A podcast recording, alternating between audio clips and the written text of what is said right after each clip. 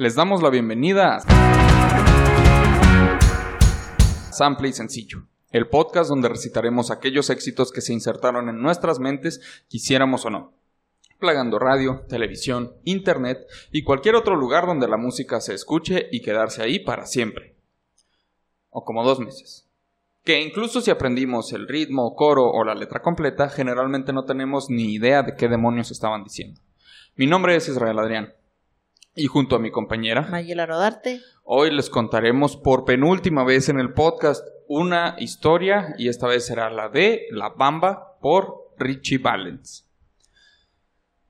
¿Cómo estás, Mayela? La bamba. Muy bien, acalorada, pero bien. Eh, todavía no me pega como el... O sea, es el 99, todavía no me pega es. como full Eh, la la realización. despedida. Ajá. La despedida. Pues mira, déjame pongo el copetito de Richie. Ahí está, mira, soy Richie Valens. Ya estamos en el mood. Ajá, ya estamos en el mood. Bueno, yo estoy bien, gracias por preguntar. Perdón. Por supuesto, les recomendamos escuchar la canción antes y o después de escuchar el episodio. Recordemos que la música está abierta a la interpretación y esto es solo para entretener, no para arruinar sus canciones favoritas. Aunque si eso ocurre, chingón. Muy bien. Muy bien. Primero, Richard Steven 99. Valenzuela Reyes. ¿Lo ubicas? Richie Valens. Richie Sí. Valens, así es, mejor conocido de esa manera. Simón. Ok.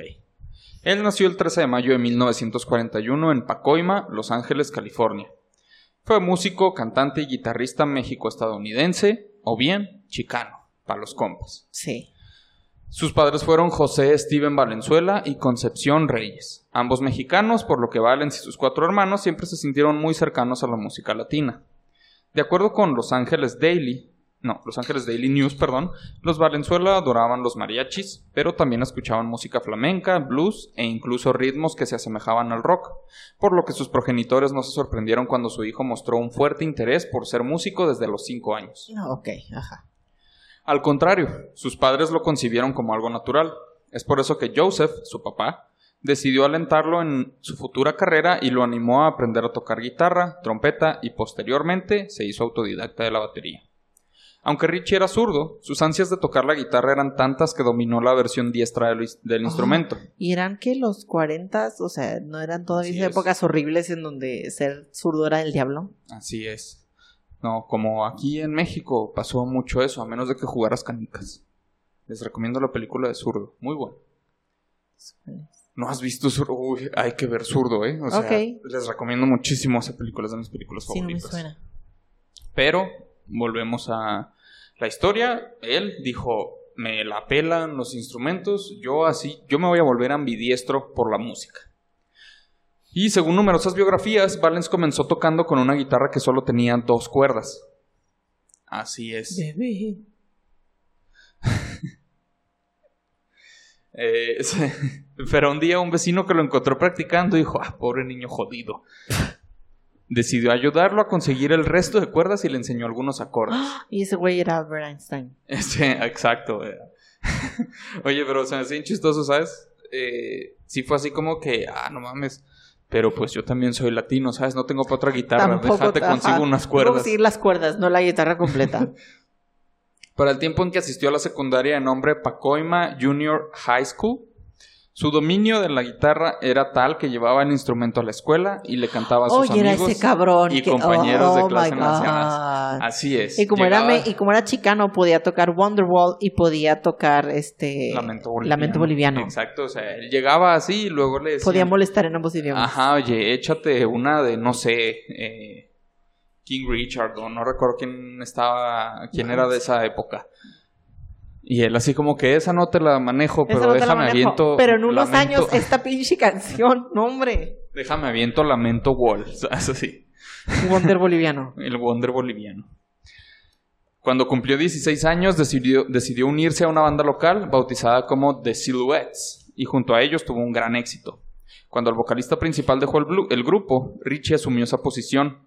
El 19 de octubre de 1957 hizo su debut con ellos. Además de las presentaciones con The Silhouettes, tocaba como solista en fiestas y otras reuniones. Este vato a todo. Fácil. Música siempre. En mayo de 1958 fue descubierto por Bob King. eh, propietario y presidente de la compañía Delphi Records, un pequeño sello discográfico en Hollywood. A él le llegó el chismecito de que había un nuevo talento proveniente del Valle de San Fernando, un joven de solo 16 años que tocaba en un grupo local y que era llamado el Little Richard Regional. Dije King, perdón, era Little El Richard. pequeño Ricardo. Pero, o sea, lo que llamó la atención fue él, no The Silhouettes. Ajá, sí, sí, era específicamente él, era así como que ahí está el Little Richard, ¿sabes? Puedes Trae llamarlo otros Ricardito. cabrones, ándale, el Ricardito. En alusión al famoso músico de rock, obviamente. Little Richard. Para muchos habría sido un sábado cualquiera, pero para Valens ese sábado en que se presentó Bob lo significó todo. Algunas veces las estrellas se alinean y suceden cosas tan maravillosas que solo podrían ser parte de un sueño.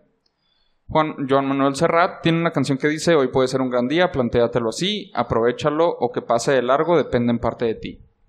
Faltaban 24 años para que esta canción saliera a la luz, pero el Richie tenía esa frase como mantra y manifestó. O como alguna morra blanca tiene ahorita en su muñeca Exacto, Carpe sí. Diem. Así. Así él dijo, carpe diem. Carpe Diem. Bueno, pero como era chicano, era aprovecha el day. Aprovecha el day. Bob King vio por primera vez ese sábado la actuación del joven en un local de un cine de San Fernando. Seguramente el músico tuvo más que una poca de gracia, porque impresionado, decidió invitarlo semanas después para oírlo en su casa de Silver Lake, en el área de Los Ángeles, donde tenía King un pequeño estudio de grabación en el sótano. El equipo de grabación constaba de un antiguo grabador portátil Ampex 6012 de dos canales y un par de micrófonos Telefunken U87. Allí el adolescente, con gran destreza y ganas de surgir, impresionó al ejecutivo y este le ofreció un contrato. Es importante mencionar que, y esto también aparece, ah, para quienes no lo sepan, hay una película biográfica de Richie Valens titulada La Bamba, recomendadísima, es otro pedo, ¿eh? O sea, gran biopic, eh, para mí de los mejores biopics musicales que he visto. Eh, véanla, la neta, vale mucho la pena, pero te decía, esto también aparece en la biopic, el mismo Bob le dice, oye carnal, te voy a hacer una estrellota, nada más necesito que tú te, ¿cómo se dice? Tú te comprometas. Y él dice, ah, qué chido, fíjate que mis amigos de Silhouettes y yo estamos listos para, para el estrellato. Y luego él le dice, y luego Bob, fíjate que te voy a hacer una estrellota, nada más necesito Pero que te me comprometas. alcanza para uno, ajá. Y luego Richie, sí, por eso te digo que de Silhouettes, fíjate que te voy a hacer una estrellota, Richie. Verga. Sí, Y Richie así como Richie que- and the Silhouettes. Eh, de hecho, en un punto, si no recuerdo mal, creo que sí se llamaron así. Pero Bob Kinsey llegó a un punto también en el que él le dijo, ok, mira, tus compas todo chido, pero tú eres. Pero tú, ajá. Y o sea, yo entiendo la lealtad y la miro y créeme que el, qué bueno que seas así, pero, Pero- esta es una oportunidad que no debes dejar ir. Ajá. Y le dice, piensa en tu familia. Ah. Y su familia sí, o sea, no es como que fueran así, wow, ¿eh? O sea, sí les iba un Sí, o sea, poquito- tenía una guitarra de dos cuerdas. Ah, ajá, exacto, o sea, eso ya te dice todo. Sí. Entonces, Richie sí fue así como que, ay, ay, ay, ay, ay. Porque era chicano, ¿sabes? Porque era Ajá, chicano entonces- y tenía un sombrero y. Sí, ajá. ajá. En noviembre de 1958, Valens grabó su primer disco sencillo con el tema Come On Let's Go en el lado A y Framed en el lado B. Ese mismo mes y año grabaría su segundo eh, sencillo y firmaría su paso a la fama, la canción romántica Donna. Es un rolón. No sé cuál es. Donna es una rolota y está escrita para su, su novia de, de la Donna. época, obviamente, Donna. Dana. Que para esto, el papá de Donna, eh, Dana. no lo puedo confirmar totalmente, pero estoy casi seguro de que era racista.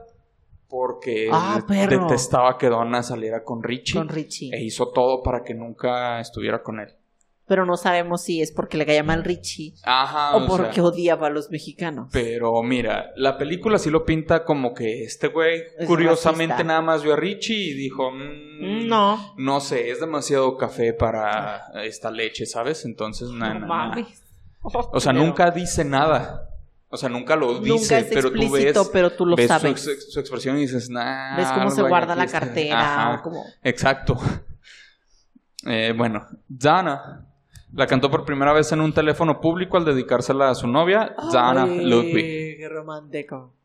Alcanzaría el puesto número 2 del Billboard Hot 100, la lista de venta de discos de los Estados Unidos. En tanto, La Bamba, a pesar de estar en castellano, llegó al lugar 22 de esa lista e hizo bailar a medio país del norte. O sea, para la época sí es re- muy relevante que una canción en español. Sí, muy cañón. Y de hecho, cuando él en un momento, o sea, el vato pues iba creciendo y le estaba yendo chido.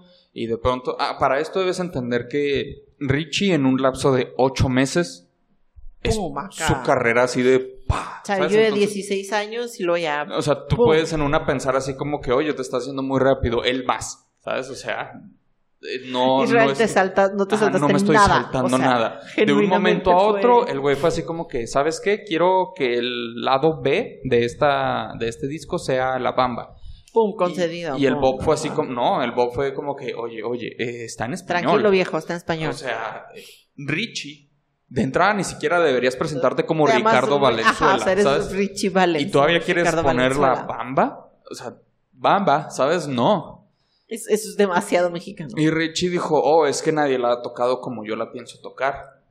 Porque Richie pues la escuchó y dijo, esta sería una gran rola en rock.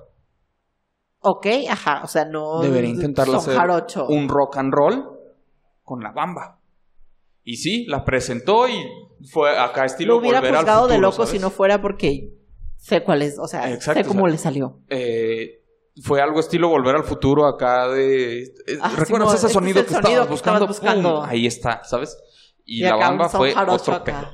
En la marimba. Eh, te digo, a pesar de estar cantada en castellano, llegó al lugar 22 de la lista e hizo bailar a medio país. Contrariamente a lo que se cree, el último no fue el tema que más escaló en el ranking estad- estadounidense de Billboard, sino el segundo, pero que aparte, o sea, la bamba, que es el tema que más nos importa para el episodio de Sí. hoy. Y vamos a la letra. Muy bien. Para bailar la bamba. Para bailar la bamba. Se necesita una poca de gracia. Una poca de gracia para mí, para ti, arriba y arriba. Aquí, genuinamente, no hay mucho que Sí, o interpretar nosotros, nada más este de episodio eso. no es por la letra. Ajá, este episodio claramente no es nada más por la letra, nada más. Ojo, no es nada más por la letra. Pero hasta aquí, o sea, no hay mucho que yo pueda añadir, ¿sabes? La bamba Necesitas es... una poca de gracia. Ajá, sabemos que la bamba, pues estamos entendiendo, es la música, es la canción y, Y que necesitas un- una un poca de de gracia, gracia, para ajá. ti y para, mí. mí, y arriba y arriba. Continuamos con y arriba y arriba, por ti seré, por ti seré, por ti seré. Esto ya nos indica que esta canción tal vez tiene algo, Trata de amor. algo romántico, ¿sabes? Porque No hay "Ah, por ningún ti cambio en la lograr". letra.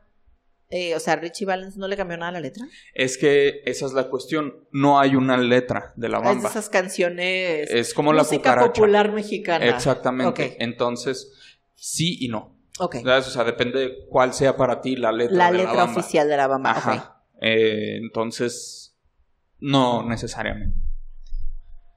Pero, o sea, algo así que digas, oh, es su toque personal y así es como él la volvió romántica, pues solo el hecho de hacerla rock and roll. Sí. Ya suficiente había hecho en, en cuestión del género musical. Exacto. Entonces dice, yo no soy marinero, yo no soy marinero, soy capitán, soy capitán, soy capitán. Que está dando a entender aquí, bueno, o sea, por ti yo no soy un vato más, ¿sabes? O sea, Yo no soy el uno de mero la bueno. tripulación. Por ti yo voy a ser Capitán. lo más acá, que es capitanazo, ¿sabes? Capitán del barco. Así es. Y luego pasamos al coro. Bam, bam, bam, ba, tururururu, bam, ba, Bam, bam, bam. ba, tururururu, bam, ba, bam, ba, tururururu, bam. Esta parte claramente nos habla de que es la bamba. La bamba. ¿Qué es la bamba? Así es. El siguiente se repite el para bailar la bamba. Para bailar la bamba se necesita una poca de gracia. Una poca de gracia para mí, para ti. Arriba y arriba. Y arriba y arriba. Por ti seré, por ti seré, por ti seré. Y continúa repitiéndose lo de yo no soy marinero. Y luego va, va, va, Bam, bam. Y se acaba. Gran canción. Excelente canción. Wow. Ajá, o sea- no necesitaba decir más. Sí, no, no requieres más para decir. Una Rolón. poca de gracia, una poca de letra. Ajá. Ah, bueno, ¿Sabes qué listo. necesitaba? Una poca Una de poca de gracia. gracia. No necesitaba ser una gran letra porque tiene una poca de gracia. Se explica sola. Sí. Fin. Nos vemos en el último episodio de Sample y Sencillo. O eso iría, de no ser por todo lo que nos falta. Ah, Antes de darles el significado tal cual, o bien explicar de qué se está tratando la canción, debemos saber su origen. La Bamba es una canción tradicional mexicana de un autor desconocido. Pertenece al género musical denominado son jarocho, como ah, Género musical que se extendió más que todo por el suelo veracruzano, de ahí que sea jarocho, y por algunas partes de Oaxaca y Tabasco. ok. Se ejecuta principalmente durante los fandangos, eh, donde... eh, oh, wow, me dio un déjà vu bien cañón. Se ejecuta principalmente durante los fandangos, donde se combina con la danza zapateada y la poesía cantada. ¿Sabes qué es un fandango, Mayela, de pura casualidad? Fíjate que no, no lo sé, pero qué curiosidad, lo voy a investigar. Ah, muy bien. Bueno, luego veremos más A mí adelante. me llamó la atención el nombre de la banda, el de Silhouettes. The Silhouettes, sí, es... Me. Wow, ¿no? Está muy, muy extraño. Puro spoiler sin contexto se siente así. Eh, bueno, les digo, se ejecuta principalmente durante los fandangos, donde se combina con la danza zapateada y la poesía cantada.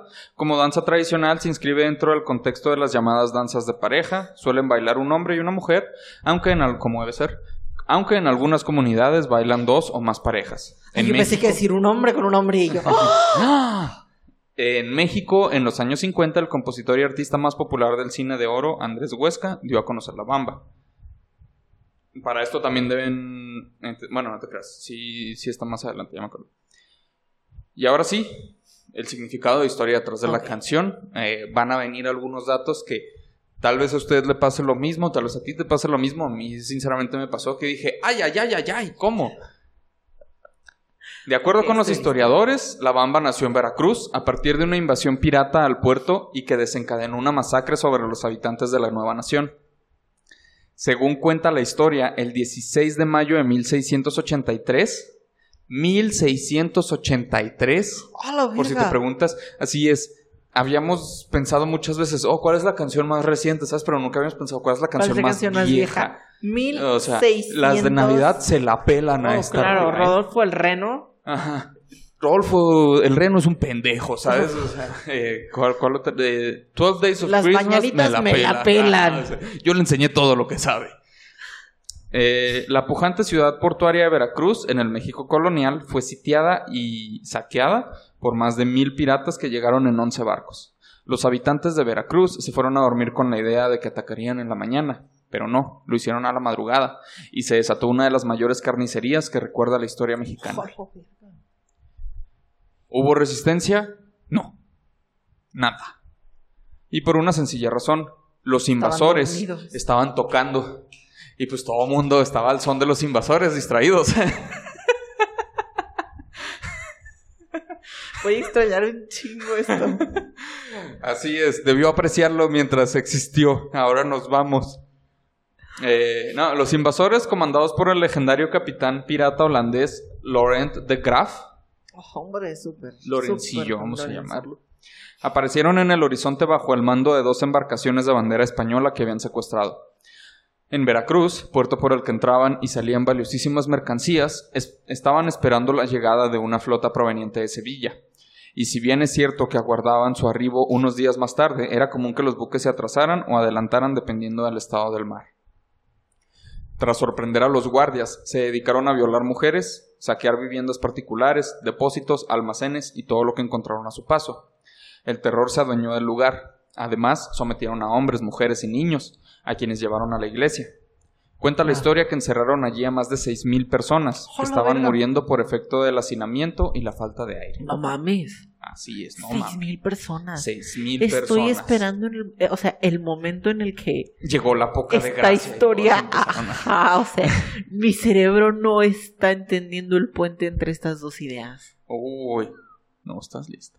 No. Fue entonces cuando luego de seis días sin comida ni agua, muchos decidieron utilizar una escalera grande para llegar hasta el techo. Y una vez allí, Güey, otra escalera no. más pequeña para alcanzar el campanario. Al ver que la ciudad estaba totalmente tomada y no había escapatoria alguna, no pocos se tiraban para subir al cielo. Así, uy.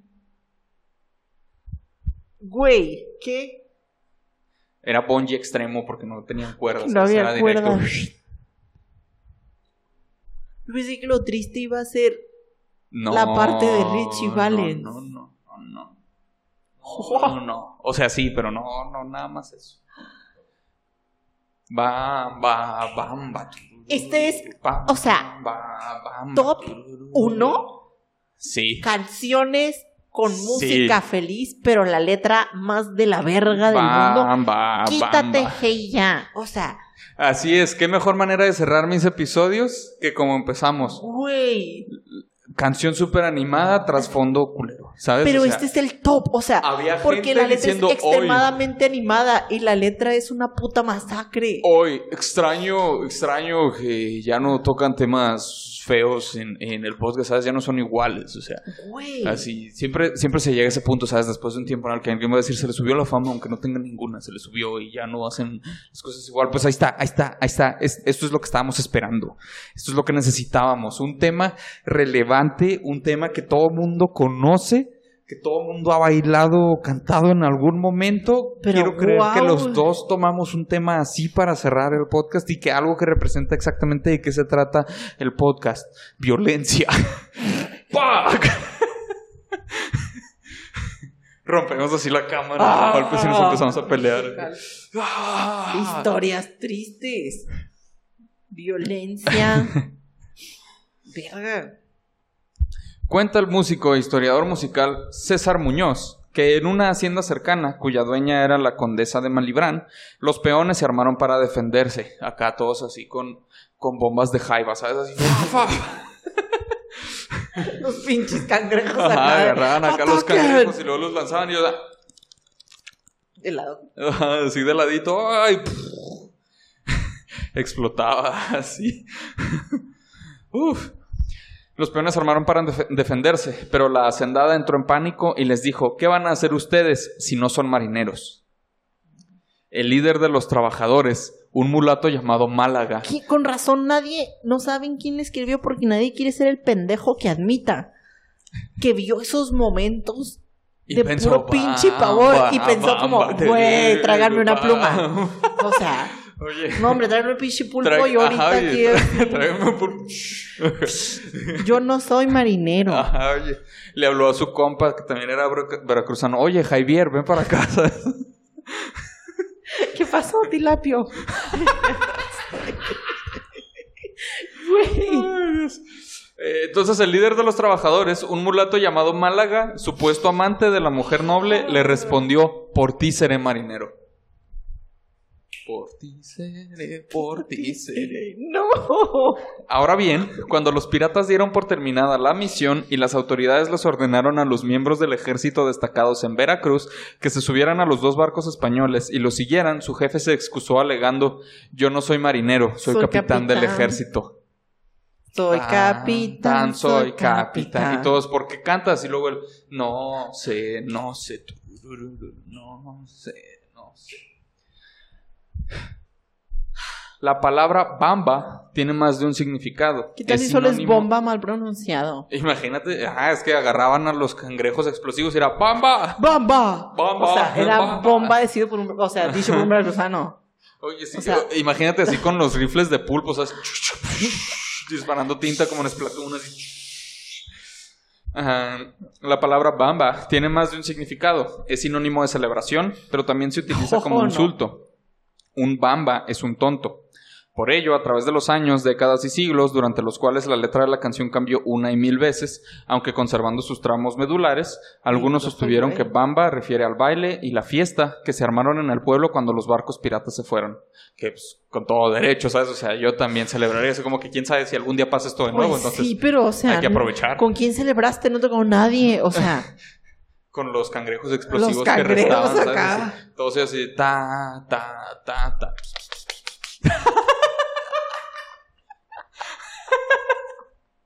Ay, voy a enseñar esto. Ah, eh, cuando los piratas hay, se hay fueron. registro... Espera. ¿hay- ¿Hay registro de más... O sea, de las otras versiones de la letra de esta canción? Porque lo que tú dijiste No es que lo yo que yo ubico 100%. Pero como dijimos, o sea, O sea, esa registros clase de canciones... de, digamos, otras letras originales. No, que yo sepa, o sea, solo conozco pues las que ¿Por se qué? O escuchan sea, siempre. Porque no mames, esta Porque- puta historia. Y es que ese es el problema de cosas que son precoloniales, ¿sabes?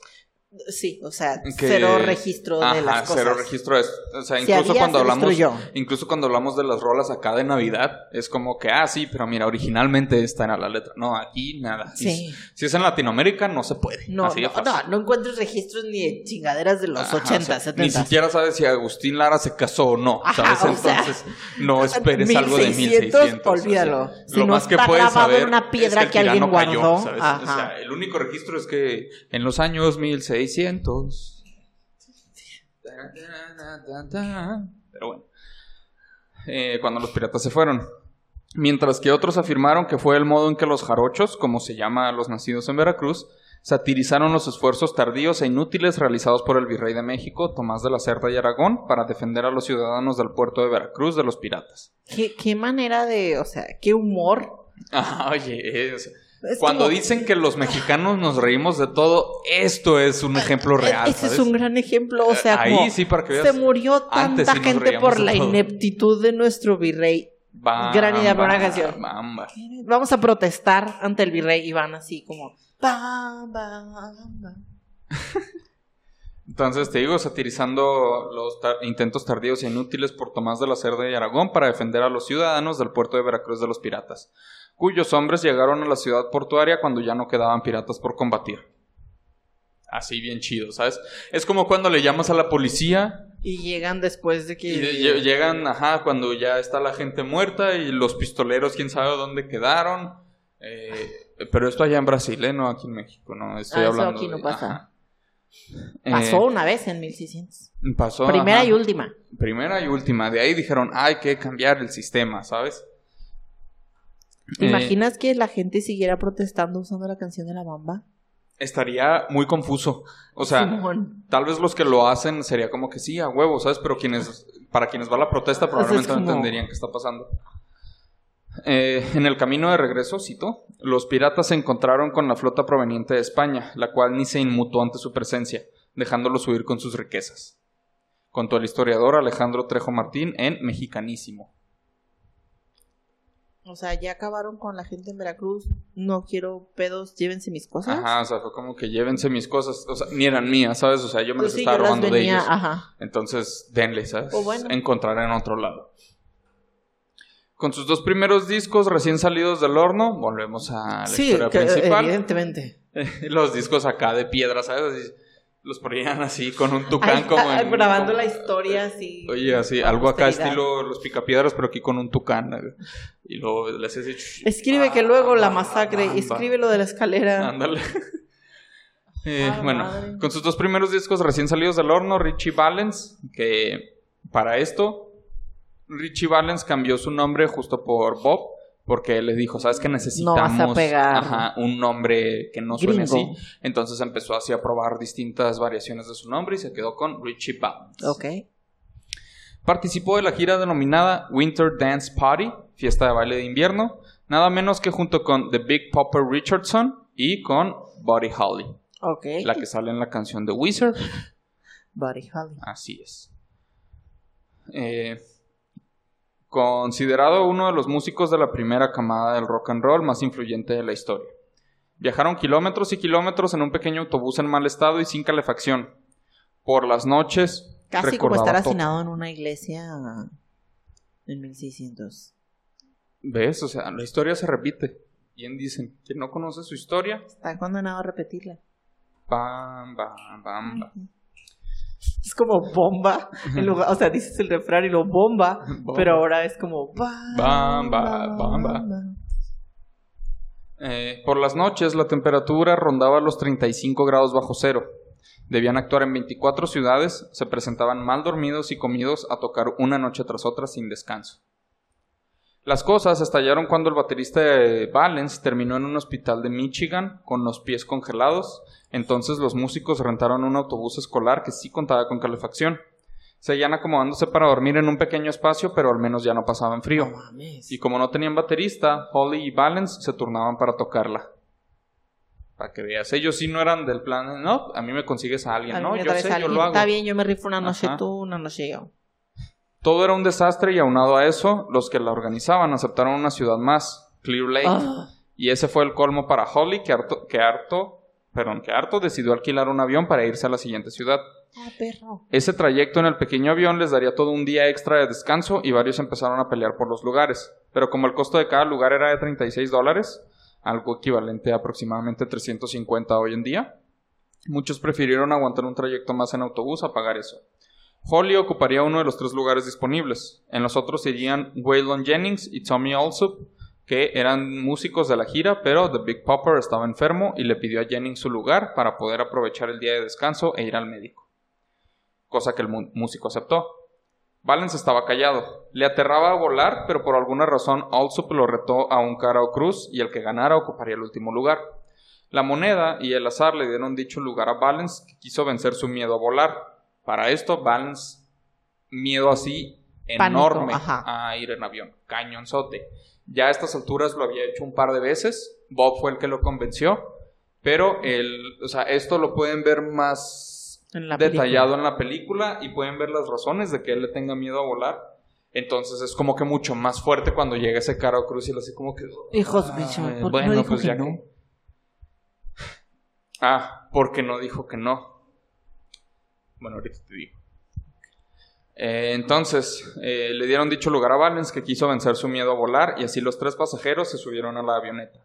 Roger Peterson era el inexperto piloto de 22 años que los llevaría a su destino en la aeronave Beechcraft Bonanza número de serie número, digo N, perdón, 3784N, que se dice, aunque no hay registro de ello, que di- dicha aeronave se llamaba American Pie, como la famosa canción de Don McLean, eh, que narra, sin que el autor lo haya confirmado, lo que sucedió en la mañana siguiente a que el avión despegara.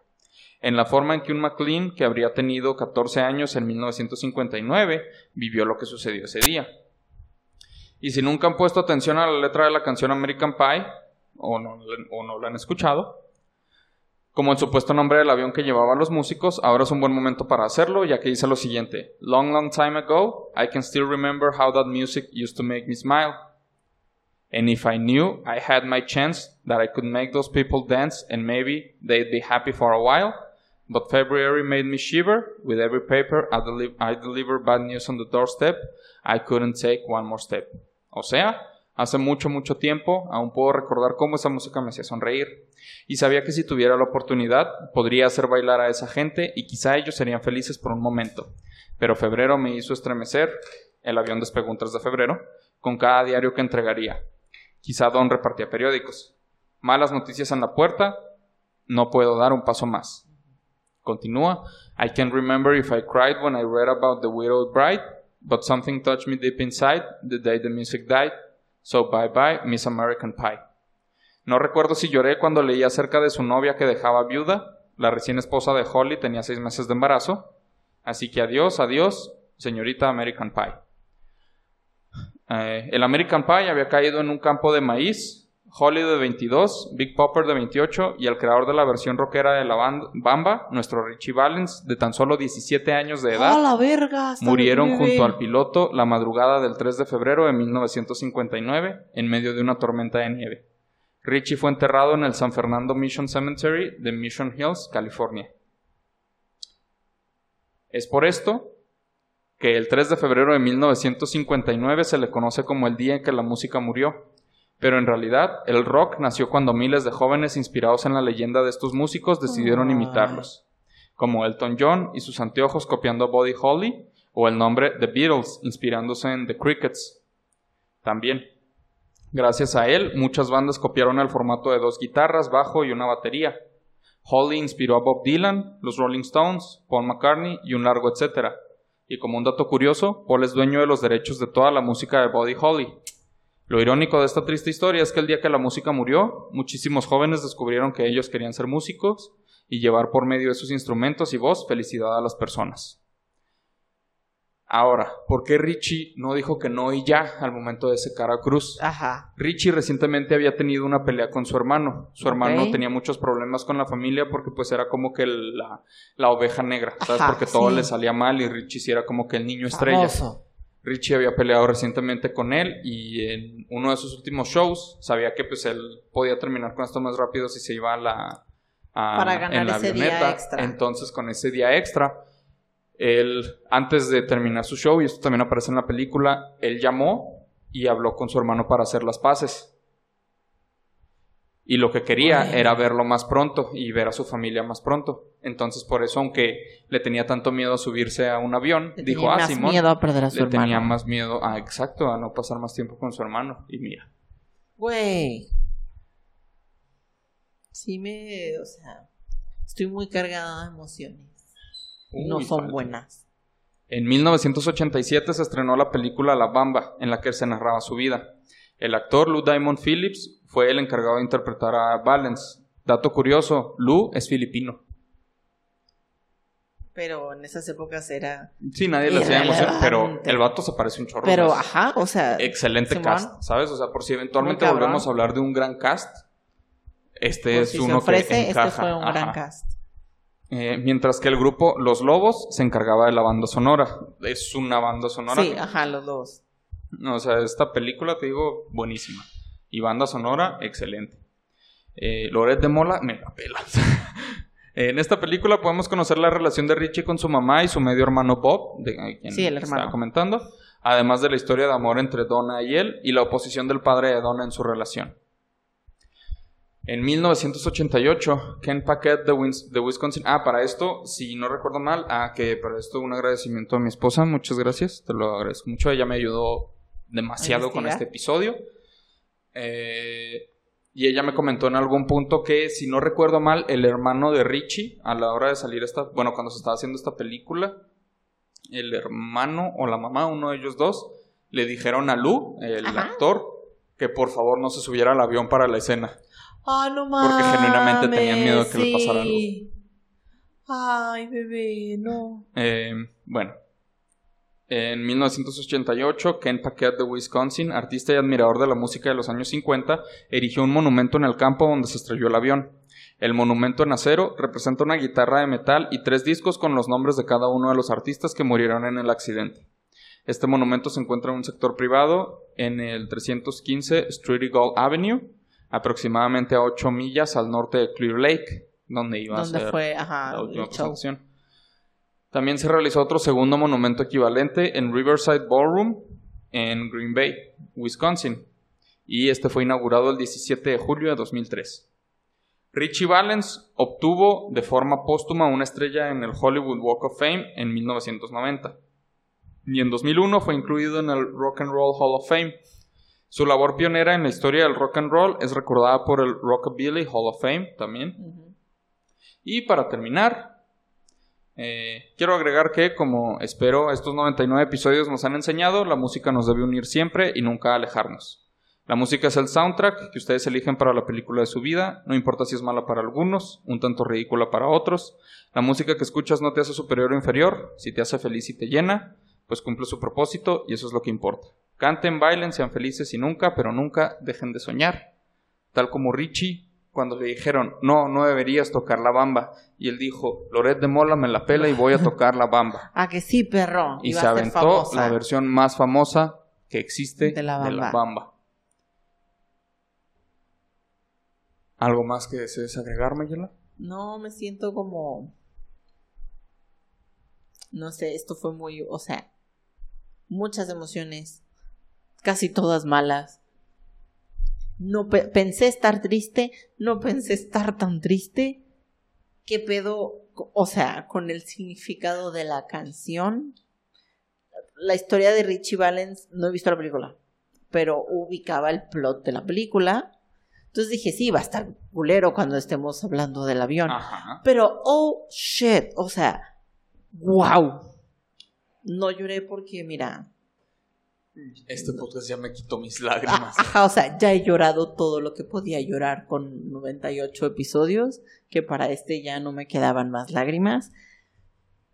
Pero qué gran elección de episodio para cerrar esto, es, o sea, eh, gran música, letra, historia, música feliz, letra triste, Es todo todo lo que siempre quise representar con este bonito podcast. está, está en este episodio. Así es, ya lo tienen. Eso y la violencia a la verga. Ah, ah, rayos, Ah, está muy bien pegado. Muy buen trabajo.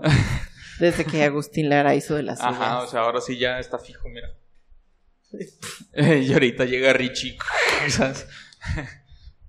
no, porque Richie quería unir. Sí, porque Richie era de los buenos. Así es.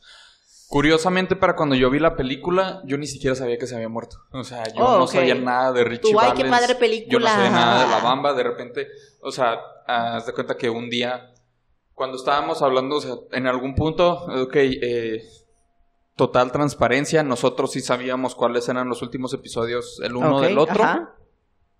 Eh, pero dijimos, o sea, tiene que ser algo que todo mundo pueda reconocer para ambos y que, o sea, sepan o no, o sea, que quede bien para el concepto del podcast, Ajá. ¿sabes?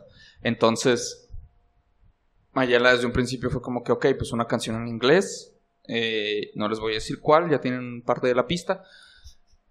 Y yo, fue así como que, ah, estaría bien pues una canción en español, porque creo que yo he hecho más temas en español, entonces estaría bien uno así que sea así de representativo. Y pum, fue como que, oh, la bamba. La bamba. Ah, hay que ver la película. Y fue como que, ¿se murió? Y luego fue como que, tenía 17. O sea, ni siquiera tenía Güey, 18. La edad tenía 17, era un niño. Era un niño. 17 perros años. Era el niño que escribió Donna. O sea, a mí me gusta más Donna que, ¿Que la bamba? Es no la he escuchado. Un rolón, me encanta. Era un niño y que sufrió racismo y que sus papás se esforzaron Así y es. que logró triunfar bien cabrón y... Verga. Ok, como... Bueno, spoilers del siguiente episodio, Only the Good Die Young. Exacto. Oh, shit. Ah, ya saben. Eh, pero bueno. Algo más ahora sí que quieras agregar. Ah, este... No, creo que estamos bien. Muy bien. Entonces, sin más por decir, ese fue el significado de La Bamba por Richie Valens. No olviden seguirnos en nuestras redes sociales como arroba sample y sencillo o a nuestras redes individuales si lo prefieren para actualizaciones sobre el podcast y demás bambadas.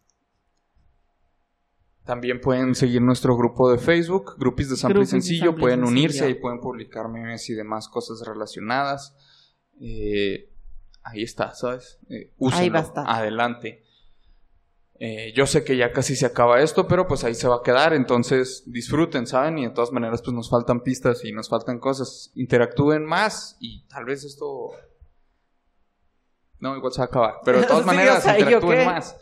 Eh, pero bueno, mi nombre es Israel Adrián Y yo soy Mayela Rodarte. y nos escuchamos en el siguiente último episodio de Sample y Sencillo. Hasta la Hasta próxima. la próxima.